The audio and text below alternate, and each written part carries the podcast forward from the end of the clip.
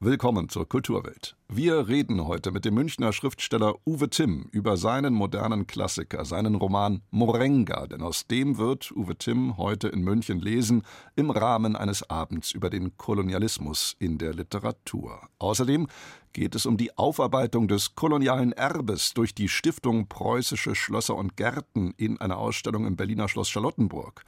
Und wir befassen uns mit François Ozons neuer Kriminalkomödie Mein fabelhaftes Verbrechen, die in dieser Woche in den deutschen Kinos startet.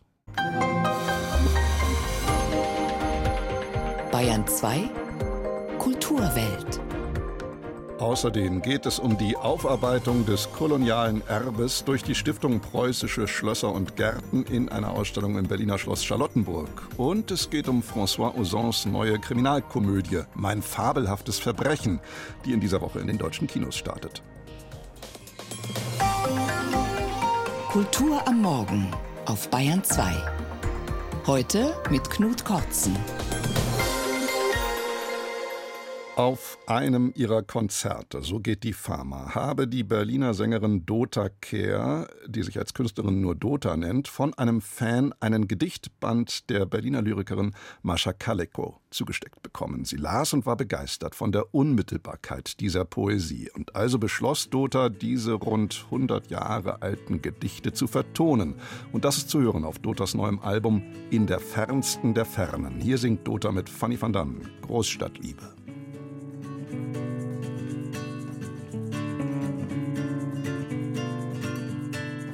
Man lernt sich irgendwo ganz flüchtig kennen und gibt sich irgendwann ein Rendezvous. Ein Irgendwas nicht genau zu nennen. Verführt dazu, sich gar nicht mehr zu trennen. Am zweiten Himbeereis sagt man sich du. Man hat sich lieb und ahnt im Grau der Tage, das Leuchten froher Abendstunden schon man teilt die Alltagssorgen und die Plage. Man teilt die Freuden der Gehaltszulage. Das Übrige besorgt das Telefon. Man trifft sich im Gewühl der Großstadtstraßen. Zu Hause geht es nicht, man wohnt möbliert durch das Gewirr von Lärm und Autorasen. Vorbei am Klatsch der Tanten und der Basen geht man zu zweit, still und unberührt.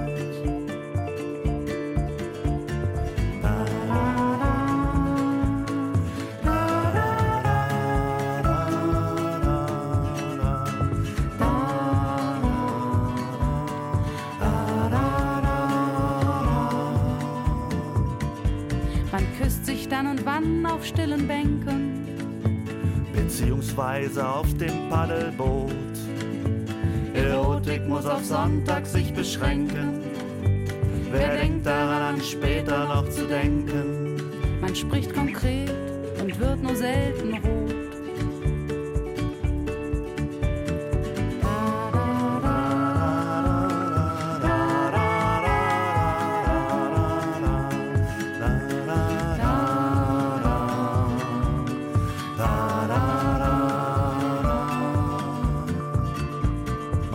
Sich keine Rosen und Narzissen und schickt auch keinen Pagen sich ins Haus. Hat man genug von Wegenfahrt und Küssen, lässt man's einander durch die Reichspost wissen.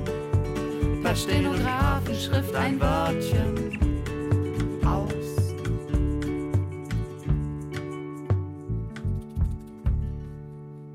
Sie hören Bayern 2. Heute Abend wird im Münchner Café Luitpold über das Thema Kolonialismus in der Literatur diskutiert. Und einer der Gäste dort wird der Münchner Schriftsteller Uwe Timm sein, der 1978 mit seinem historischen Roman Morenga nicht nur einen modernen Klassiker vorgelegt hat, sondern vor allem auch ein Buch, das sich als erstes überhaupt mit den kolonialen Verbrechen der Deutschen im damaligen Deutsch-Südwestafrika in Namibia auseinandersetzte. Uwe Timm habe damit eine neue, eine andere Form der Geschichtsschreibung geschaffen. So hat es Robert Habeck vor drei Jahren in seinem Nachwort zur Neuauflage dieses Romans aus Anlass von Uwe Timms 80. Geburtstag ausgedrückt. Es ist mir eine große Ehre und Freude, dass Uwe Timm hier bei mir im Studio ist. Guten Morgen, Herr Timm. Guten Morgen. Herr Timm, Ihr Roman Morenga über den Guerillakrieg des schwarzen Minenarbeiters und Freiheitskämpfers Jakobus Morenga gegen die deutschen Kolonisatoren in den Jahren 1904 bis 1907 ist längst Schullektüre und doch war er bei seinem Erscheinen vor 45 Jahren etwas völlig Neuartiges. Sie sind damit eigentlich, könnte man doch sagen, so etwas wie der Pionier der postkolonialen Literatur hierzulande, oder? Ja, das kann man vielleicht so sagen, das ist richtig. Also davor gab es eine Literatur, die die deutsche zivilisatorische Leistung immer hochhielt. Nicht? Also gibt es einige Autoren, die der Nationalsozialistischen Partei auch nahestanden. Und da wurde das verherrlicht. Und das war aber auch das Bewusstsein, denke ich, weitgehend im damaligen Gespräch, dass die Deutschen die Zivilisation dahin gebracht hätten und äh, Eisenbahnen gebaut hätten, Krankenhäuser gebaut hätten, Schulen gebaut hätten. Aber es war natürlich ganz verschwiegen, unter welchen Bedingungen das passierte. Nicht? Also Prügelstrafe, Zwangsarbeit und schließlich gipfelte das tatsächlich, als die Herero und die Nama sich erhoben in einem Krieg, in einer Rebellion und dieser Krieg endete in einem Völkermord, so muss man sagen, an den Hereros, aber auch an den Namas. Das wird immer vergessen, weil es eine kleine Gruppe in Namibia ist, also die geringste kleine ethnische Gruppe. Und das ist damals, war bekannt, also aber war nicht Gegenstand in der Schule und das ist, glaube ich, auch heute noch, äh, also so by the way. Man fand das damals eigentlich ganz richtig, nicht? denn offenbar waren die nicht gehorsam. Das war so die Vorstellung. Und überall standen ja auch noch die Denkmäler rum, also beispielsweise vor der Universität in Hamburg das Wissmann-Denkmal. Und das haben wir damals vom SDS umgerissen. Das wurde wieder aufgestellt. 1968 das erste war 66, 67. Also es war ein Aufschrei der Empörung. Nicht? Also die Barbaren, also die Studenten, die da sich an der Kultur vergingen. Nicht? Und heute ist man natürlich glücklich, dass das nicht mehr dasteht. Nicht? Aber das war so das Bewusstsein, in dem man damals äh, sich unterhielt über diese Zeit. Und ich bin auf dieses Thema gekommen, dadurch, dass bei uns zu Hause noch alte Südwestler, die also als Soldaten da gedient hatten, kamen und von Afrika erzählten. Und das hat sich dann fortgesetzt und in der, ja, in der Studentenbewegung habe ich mich dann da auch mit beschäftigt und war in der Anti-Apartheid-Bewegung. Ihr Held, der eigentliche Held Ihres äh, Romanes, ist ja Johannes Gottschalk, den äh, angesichts des grausamen Abschlachtens der Eingeborenen, der sogenannten Hottentotten, der Name durch die deutschen Herrenmenschen spät, aber dann doch ein fast körperlicher Ekel, eine in Wut gesteigerte Peinlichkeit überkommt, wie es mal im Roman heißt. Der bekommt ja von einem Kameraden dann auch ein Buch geschenkt, interessanterweise. Ein Buch, das 1904 tatsächlich erstmalig auf Deutsch erschienen ist und das gegenseitige Hilfe in der Entwicklung heißt, vom russischen Anarchisten Piotr Kropotkin verfasst. Das muss für Sie damals ja beim Schreiben ein Glücksfund gewesen sein, als Sie auf dieses Buch stießen, dass er das Gegenprogramm zum Sozialdarwinismus darstellt. Ja, wobei ich sagen muss, ich habe dieses Buch schon vorher gelesen, also bevor ich da an Morenga an die Arbeit ging. Das hat mir ein Anarchist empfohlen. Also da war ich irgendwie, ich denke mal 20 ungefähr. Ja, 20. Und da habe ich dieses Buch gelesen und das ist wirklich ganz erstaunlich, weil da so ein Glanz da ist von dem, was möglich wäre in Zusammenhalt, an Freundlichkeit, an Zuwendung, an Solidarität. Nicht? Also es ist ein absolut anderes Konzept zu Darwin und Darwinismus. Und der Darwinismus ist natürlich die Grundlage für die Kolonisation. Das ist das gute Gewissen dafür, dass die Kolonisatoren die Kolonisierten unterdrückten, quälten, misshandelten, töteten. Das heißt, diese Vorstellung, dass das so ein Entwicklungsstand ist der damaligen Afrikaner, wo man sagte, die sind eh zum Aussterben verdammt in der Entwicklung nach Darwin, nach diesem Sozialdarwinismus gedacht. Ne? Und das ist ein ganz anderes Modell, das der Kropotkin hatte und natürlich viele andere auch, das muss man sagen. Das ist aber erst so besonders interessant, weil die Namen da auch ganz anders gesehen wurden. Die Hottentotten wurden genannt, das war gar nicht despektierlich damals, sondern wo er hinblickte, dass da eine ganz andere Form des Zusammenlebens möglich ist. Nicht? Also eine, auch eine andere Haltung gegenüber der Natur äh, da ist, die also pfleglich genannt werden könnte oder aus heutiger Sicht eigentlich sehr modern ist. Nicht? Also all das steckte in diesem Buch drin und so ist das mit reingekommen in, in diesen Roman. Ja. Ich habe nochmal nachgelesen, wie die Kritik damals bei Erscheinen auf ihren Roman 1978 reagiert hat. Und das ist teilweise schon etwas irritierend, denn neben dem großen Lob, zum Beispiel von ihrem Schriftstellerkollegen Martin Weiser, gab es auch ganz verhaltene Töne, etwa im Spiegel. Da stand dann zu lesen, das sei eine Rekonstruktionspuzzlei und ein Schwarz-Weiß-Epos von guten Hottentotten und böser Hunnenbrut was nun nachweislich überhaupt nicht der Fall ist, wenn man das Buch liest, denn ihre Kunst ist es ja gerade, kein Urteil zu fällen, sich nicht zu erheben über ihre Figuren und da irgendwelche moralischen Werturteile zu fällen. Macht eben gerade diese Enthaltsamkeit in dem Punkt auch für Sie gute Literatur aus? Ja, ganz sicher. Also dann äh, hat man pädagogische Literatur, also die ständig mit dem Zeigefinger auf was deutet und ja, gut oder böse sagt, das interessiert ja nicht. nicht? Also es ist ein Tri Beschreiben ist also für mich ja der Versuch, etwas zu verstehen, auch das zu verstehen, was unfassbar ist. Also sowas wie diese Form der Tötung, der Vernichtung von diesen Menschen, diese Missachtung von, von Leben. Also woher kommt das? Wie kann das entstehen? Und ich denke, dieser distanzierte und ja auch forschende Blick, der verhindert eben auch, dass man von vornherein jetzt nur rein moralisch da argumentiert. Das ist ganz leicht, da sagt man, das ist nicht gut. Aber wie kommt das zustande? Nicht? Das ist die Frage, also die hat mich damals auch umgetrieben und Antworten kann man, schnelle kann man darauf gar nicht geben. Nicht? Also man kann es nur erstmal zeigen, nicht? was da und das im Zeigen selbst, auch in dem Beschreiben und Bedeuten, wird ja auch deutlich, wo die Position des Autors ist, der das natürlich nicht gut findet, nicht richtig findet. Nicht? Und hinzu kam, dass das in dem Zeitraum entstanden ist, als ich in der Anti-Apartheid-Bewegung war, also mit diesen Genossen damals, die als Guerilleros gekämpft hatten in Südafrika, in Namibia, auch Kontakt hatte. Und auch als ich dorthin reiste, war es eigentlich das einzige Mal, dass mir der Doktor geholfen hat, weil ich damit leichter in die Archive kam in Namibia, das damals von Südafrika besetzt war. Nicht? Und dort auch dieses Aktenmaterial fand und unter anderem eben Morenga, der völlig unbekannt war. Das ist reines Herrschaftswissen, also das hört dann auf mit 1945, aber als ich da in Namibia reiste, auch Afrikaner, auch die Genossen, die ich hier kannte, die im Exil waren, keiner kannte Morenga. Er war ein unbekannter Mann, der war einfach totgeschwiegen. Nicht? Durch deutschen Kolonialismus und dann durch den Wechsel natürlich, als die Deutschen 1915 von den Südafrikanern besiegt wurden und die Südafrikaner das übernahmen, auch die Archive. Er wurde der schwarze Napoleon genannt, Jakobus Morenga, dem Sie da ein Denkmal gesetzt haben. Sie haben jetzt eben gerade schon gesagt, Sie sind zu den Recherchen natürlich auch in Namibia damals gewesen. Haben Sie aus Ihrem Roman eigentlich auch dann später in Namibia mal gelesen? Ja, also ich war, nachdem der erschienen war, war ich persona non grata. Ich durfte nicht wieder einreisen. Ich habe das also von der Botschaft dann richtig schwarz auf weiß auch bekommen. War auch richtig so. Das wäre was falsch am Roman, wenn die mich wieder reingelassen hätten.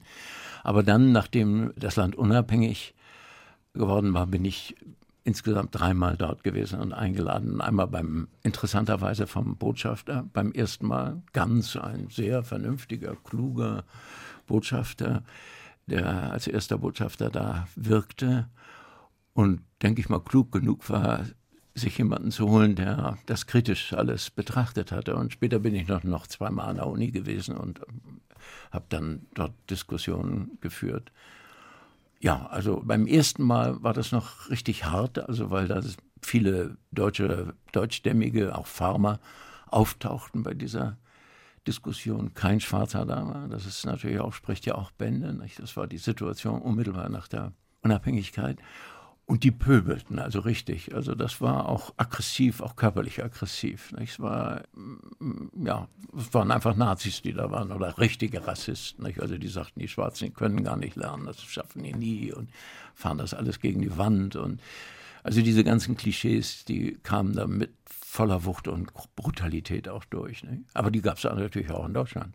Bei Lesungen hatte ich das auch, ne? dass die sagten, das ist also ganz falsch. Also dieses Schwarz-Weiß ist natürlich man muss das Buch nicht, dann hat man das nicht richtig verstanden, wenn das nur schwarz-weiß ist, sondern es zeigt ja auch diese Ambivalenz und auch das Zögern und die Ratlosigkeit von dem Gottschalk, der ja auch nicht als Held aus dem Roman geht, der sagt nur Nein. Und das ist hier schon viel. Ja. Heutzutage, Herr Tim, wird oft ein multidirektionales Erinnern eingefordert, äh, um verschiedene Erinnerungskulturen miteinander zu verschränken, weil sich Opfer- und Täterperspektive natürlich fundamental voneinander oft unterscheiden. Das sind mitunter arg akademische Debatten, aber was ja auffällt an Ihrem Roman, die Perspektive der Nama, die Sichtweise der Verfolgten und Ausgerotteten, nehmen Sie als Erzähler ich nehme an, ganz bewusst nicht ein. Der Titelheld Jakobus Morenga hat ja selbst auch gar keine Stimme. Warum nicht? Also das war mir von vornherein wirklich klar, dass ich nicht erzählen kann, das wäre wie eine erneute Kolonisation gewesen, jetzt in das Bewusstsein, in die Emotionen von Namas zu gehen oder von Morenga zu gehen, sondern das ist strikt aus der Sicht des Kolonisatoren geschrieben, also deutlich zu machen, was für eine Bewusstseinslage dahinter steht. Man muss nur so lesen, diese eingeschnittenen Originaltexte über die Prügelstrafe, mit welcher Selbstgerechtigkeit über Menschen verfügt wurde, die geprügelt wurden, ob man besser mit dem Tauende oder mit der Nilpferdpeitsche prügelt. Die einzige Hinsicht darauf war die Frage, was ist ökonomisch richtiger, damit die Arbeitskraft erhalten wird das ist wirklich das Zentrum auch. Nicht? Und alles andere wäre dann auch für mich wirklich nicht denkbar gewesen, da jetzt reinzukriegen. Finde ich auch unlauter, nicht ästhetisch auch unlauter, nicht? Heute Abend um 19 Uhr wird Uwe Timm im Münchner Café Luitpold aus seinem großartigen Roman Morenga lesen. Auch Thomas Kraft wird seinen Roman Zeit der Narben vorstellen und die beiden werden gemeinsam mit dem Germanisten Paul Michael Lützeler diskutieren über das Thema in Deutsch, Südwest und anderswo Kolonialismus in der Literatur. Herr Timm, ich danke Ihnen sehr für Ihren Besuch im Studio und für das Gespräch. Dankeschön. Zu Gast in der Kulturwelt. Das aktuelle Feuilleton-Gespräch. Jederzeit unter bayern2.de zum Nachhören und als Podcast. Und wir bleiben noch beim Thema koloniales Erbe, denn im Berliner Schloss Charlottenburg nimmt die Stiftung Preußische Schlösser und Gärten die koloniale Vergangenheit ihrer Sammlungen unter die Lupe. Simone Reber berichtet. Stolz hält Otto Friedrich von der Gröben einen Plan hoch. Wenn man sich das Gemälde aber genau anschaut, sieht man, dass ihm ein schwarzer Mensch im dunklen Hintergrund diese Zeichnung über die Schulter reicht. Es handelt sich um den Grundriss der Festung Großfriedrichsburg an der Küste des heutigen Ghana. Sie war der Stützpunkt der Brandenburgisch-Afrikanischen Kompanie, die der Offizier für Kurfürst Friedrich Wilhelm gründete, um mit Elfenbein, Gold, Gummi, aber auch Menschen zu handeln.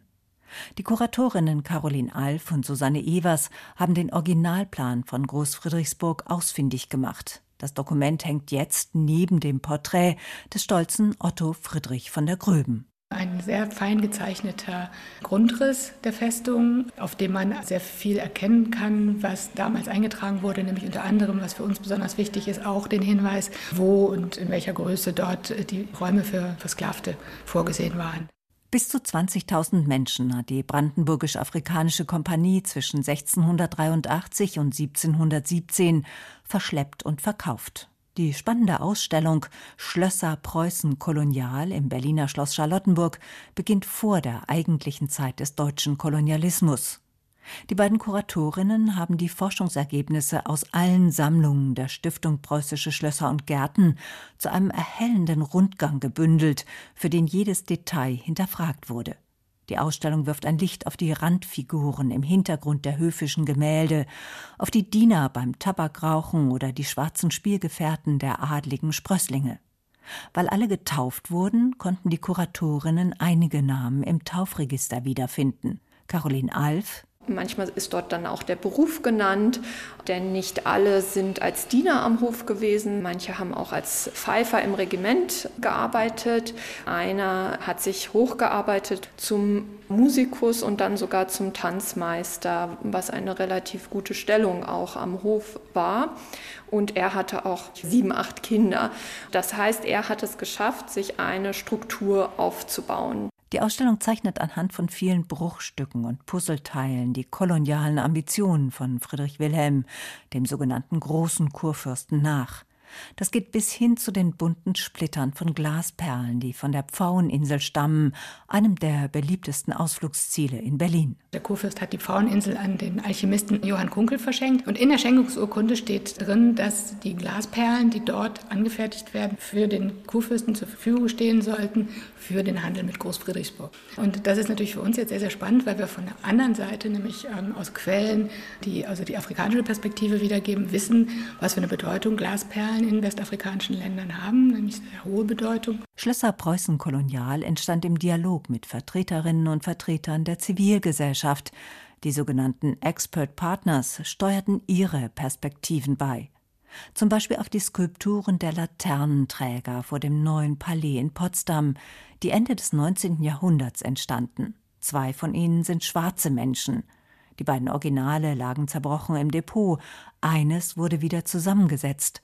Das andere sollte in Fragmenten gezeigt werden. Eigentlich nichts Ungewöhnliches, sagt die Kuratorin Susanne Evers. Und da war die große Diskussion, ob man den vom Körper getrennten Kopf dazulegt oder eben nicht. Und da haben wir uns dann nach eben vielen Diskussionen mit unseren Expert-Partners dazu entschieden, es nicht zu tun weil eben doch sehr klare Assoziationen möglich sind zu Verbrechen der formalen Kolonialzeit, als beispielsweise in Südwestafrika die Herero und Nama in dieser Art und Weise behandelt wurden, dass eben Köpfe abgetrennt wurden und als Trophäen benutzt wurden. Einen direkten Zusammenhang zwischen den Skulpturen und dem Völkermord an den Herero und Nama gibt es nicht. Aber die kleine Irritation fordert zum Blickwechsel auf. Der Einladung folgt man gern, weil die präzise Ausstellung weitgehend auf den moralischen Zeigefinger verzichtet. Auf diese Weise wird das Bild vielschichtiger und reicher. Die Ausstellung Schlösser Preußen Kolonial ist von morgen an bis zum 31. Oktober im Berliner Schloss Charlottenburg zu sehen, 8.51 Uhr.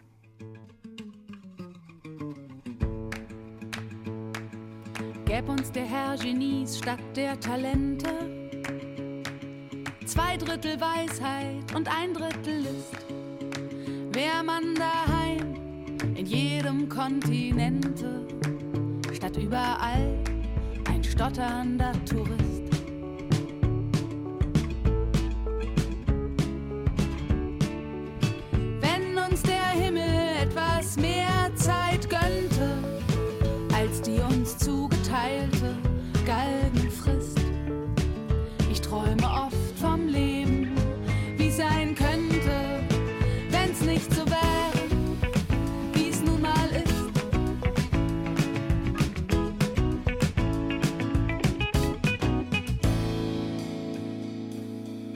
Bedächt uns wer in seinem Testamente, ein Kunstmäzen, ein edler Utopist, hätt man statt Schulden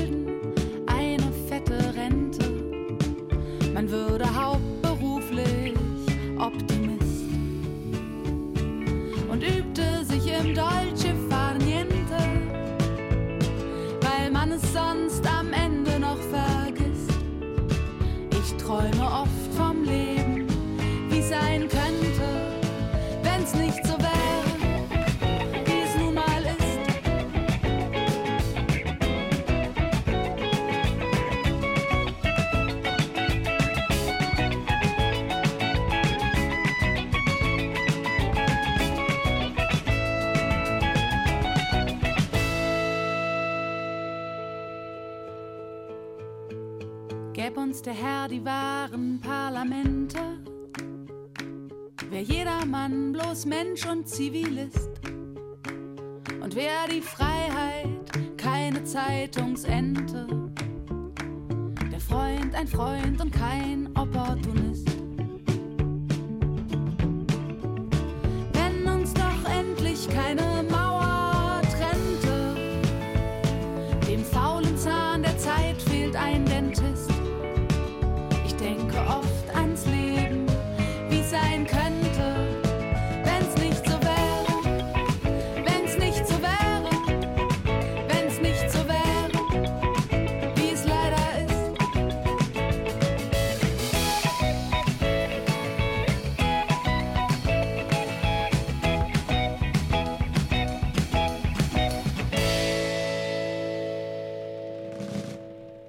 Musik von Dota. Die Bilder der Krawalle der vergangenen Tage in Frankreich nach dem Tod eines Jugendlichen bei einer Polizeikontrolle das sind die realen Nachrichtenbilder. Auf der Leinwand im Kino sind ab dieser Woche ganz andere, fiktive Bilder aus Frankreich zu sehen, denn der 55-jährige Regisseur François Ozon hat eine neue Kriminalkomödie gedreht.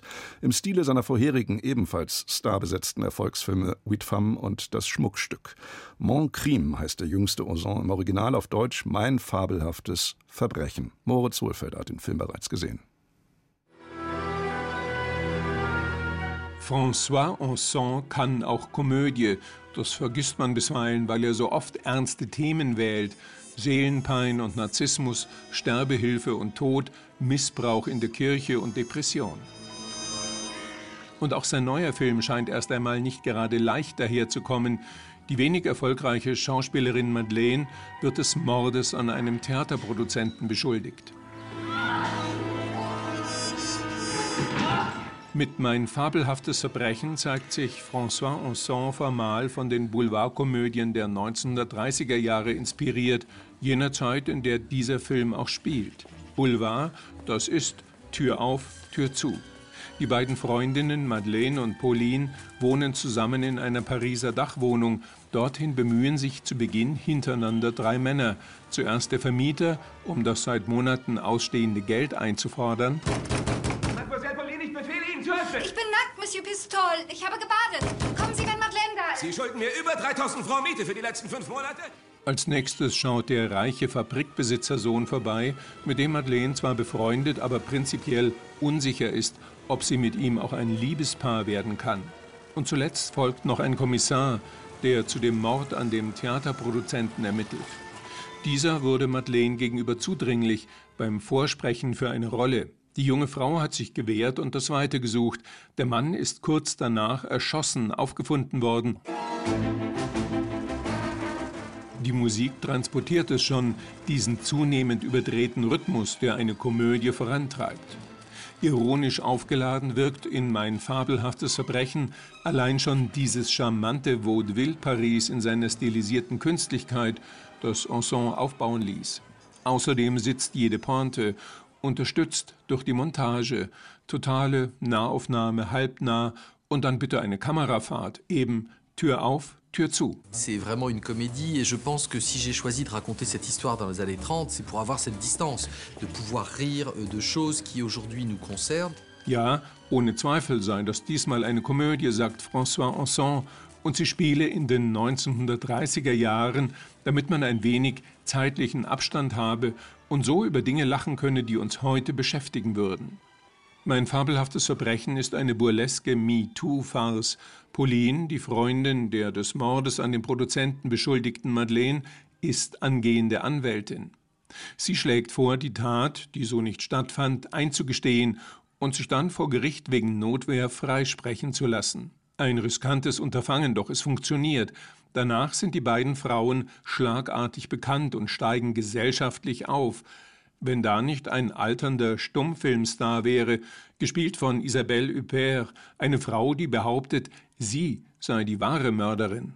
Warten Sie, Madame, warten Sie. Nehmen wir einen Augenblick lang an, dass Sie sich dieses Verbrechens schuldig gemacht haben. Ah, nun gewiss doch. Einmal mehr hat François Ausson einen Film über großartige Frauen und heillos patriarchale Männer gedreht, über Sexismus und Feminismus und fasst das Ganze mit seinen früheren Komödien Acht Frauen und Das Schmuckstück zu einer Trilogie über die Situation von Frauen zusammen, in der die Schwesterlichkeit und die Solidarität gefeiert werden gegen alle Widerstände der Männer. Ce film clôt un peu une trilogie sur la condition féminine. Et là, c'est un film vraiment sur le triomphe de la sororité que le patriarcat a toujours imposé.